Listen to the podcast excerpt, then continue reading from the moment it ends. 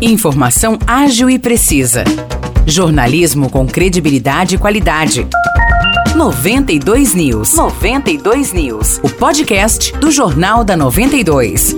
Olá, eu sou Morris Projan e a partir de agora você fica bem informado sobre as principais notícias do dia em nossa cidade e região. No episódio 420 do podcast 92 News, você confere. São João da Boa Vista realiza hoje a pré-Agri Show, das 4 horas da tarde até as 8 horas da noite, na Cidade das Artes. O evento busca antecipar as oportunidades que serão oferecidas aos produtores rurais e gestores de agronegócio na tradicional AgriShow, feira de tendências e inovações tecnológicas para o homem do campo, que ocorre no final de abril em Ribeirão Preto. A pré-AgriShow é uma iniciativa do Banco do Brasil, do Sindicato Rural e da Prefeitura de São João da Boa Vista. De acordo com a prefeita Terezinha, como nem todos os produtores rurais podem ir até Ribeirão Preto na AgriShow, a administração municipal firmou uma parceria para que São João pudesse sediar um evento prévio, com palestras, mostras de maquinário e oportunidades de financiamento. Segundo a Prefeitura,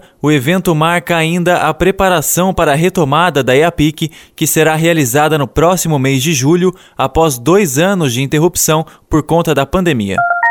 Depois de 16 dias, São João da Boa Vista voltou a registrar um óbito ontem por Covid-19 sobe para 355 o número de mortes em decorrência do coronavírus desde o início da pandemia. A vítima dessa vez é uma mulher de 95 anos, moradora de São João, portadora de doença cardiovascular crônica e hipertensão arterial. Ela foi internada no dia 29 de março na Santa Casa Dona Carolina Malheiros. No dia 1 de abril foi transferida para a UTI de Casa Branca, vindo a óbito no dia 4 de abril. Segundo informações da Vigilância Epidemiológica, a vítima havia sido imunizada com três doses da vacina contra a Covid-19. A Prefeitura de São João da Boa Vista apresentou um projeto de lei para fazer um repasse de 408 mil reais mensais para a Rápido Sumaré, empresa responsável pelo transporte coletivo. Segundo a administração municipal, com esse repasse, o número de ônibus em circulação passaria de 9 para 12. Além disso, a quantidade de horários pularia de 762 para 1.158, inclusive com horários aos domingos. Essas mudanças, na avaliação da prefeita Terezinha, resolveriam os problemas de muitos bairros que estão sem linhas de ônibus há muito tempo, sem aumento no custo da tarifa.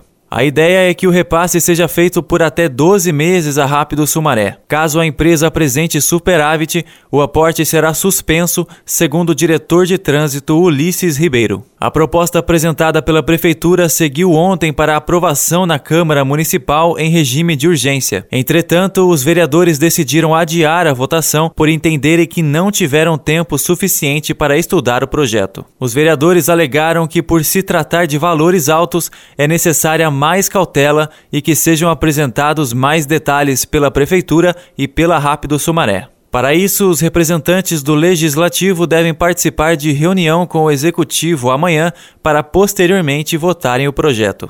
Vale destacar que no ano passado a Câmara havia aprovado um aporte de 400 mil reais para Rápido Sumaré, aporte esse que foi feito pela Prefeitura. À época, a empresa alegava que precisava de ajuda financeira para conseguir aumentar a frota de veículos em circulação.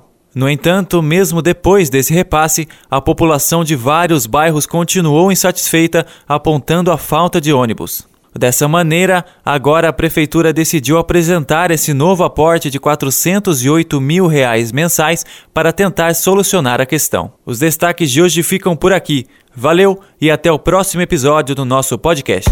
Para mais notícias de São João da Boa Vista e região, acesse 92fm São João.com.br ou siga 92fm São João nas redes sociais.